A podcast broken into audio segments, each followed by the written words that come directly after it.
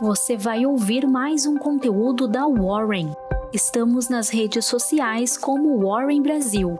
Acesse nosso site warren.com.br e saiba mais.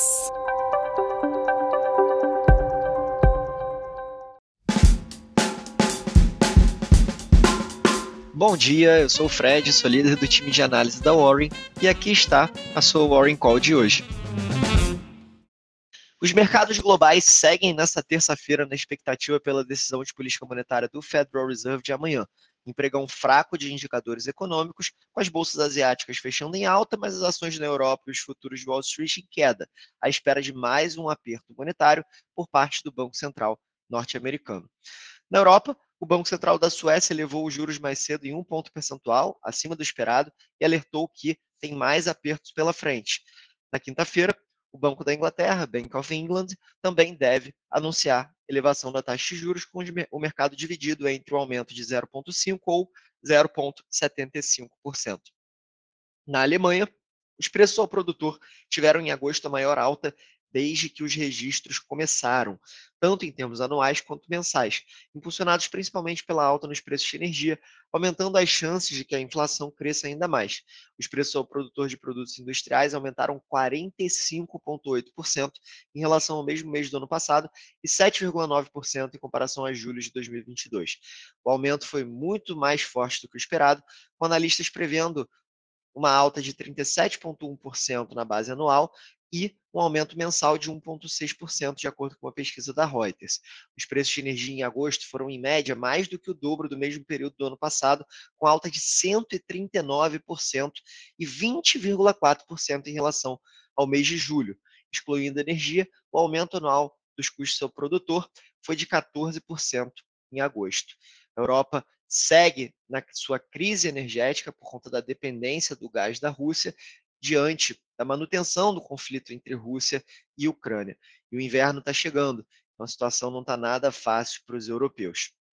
No cenário corporativo internacional, as ações da China puseram fim a uma série de quatro dias de perdas nessa terça, com os mercados globais em alta e investidores precificando uma já esperada elevação na taxa de juros pelo Fed essa semana para combater a inflação. Já as ações europeias caíam no início da sessão dessa terça, com expectativas de outro grande aumento de taxas de juros pelo Fed, mantendo em xeque apostas em ativos mais arriscados europeus. Na Suécia, as ações caíam 1,1% no momento desse, áudio, depois que o Riskbank elevou as taxas de juros em um ponto percentual para 1,75% em um movimento inesperado e alertou que tem mais por vir para lidar com a inflação crescente mercados também estão à espera da decisão de política monetária do Banco da Inglaterra, que será realizada na quinta-feira.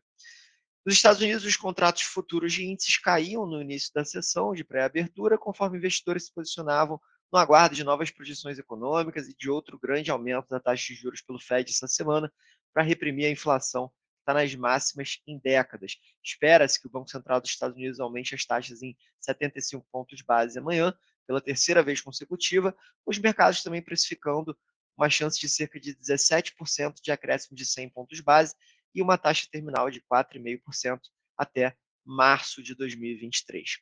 Falando um pouco sobre o cenário doméstico, no campo eleitoral, a mais recente pesquisa de intenção de votos do IPEC, divulgada na noite de ontem, mostrou tendência de ampliação da liderança do ex-presidente Luiz Inácio Lula da Silva do PT, com 52% dos votos válidos, o que garantiria uma vitória do primeiro turno.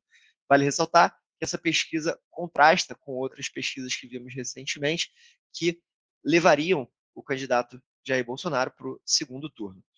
Lula recebeu na segunda oito ex-candidatos a presidente, incluindo o ex-presidente do Banco Central e ex-ministro da Fazenda Henrique Meirelles, que deixou porta aberta para voltar ao governo em caso de vitória do petista e um movimento que contribuiu para a queda do dólar e alta do Ibovespa na véspera. Isso porque o mercado considerava como uma incógnita a equipe econômica de Lula. E a aproximação do Meirelles traz uma perspectiva de austeridade fiscal que eh, pode ser avaliada como positiva. Jair Bolsonaro, por outro lado, compareceu ontem ao funeral da Rainha Elizabeth, agora está em Nova York, onde fará, nessa terça-feira, o primeiro discurso de chefe de Estado na abertura da Assembleia Geral da ONU. Por fim, na economia, hoje começa a reunião de dois dias do Comitê de Política Monetária, do COPOM, com amplas expectativas de manutenção da taxa Selic em 13,75%. Essas são as nossas expectativas, inclusive aqui na Warren.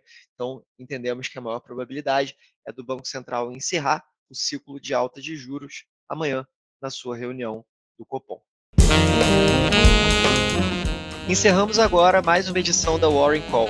Um abraço e até logo.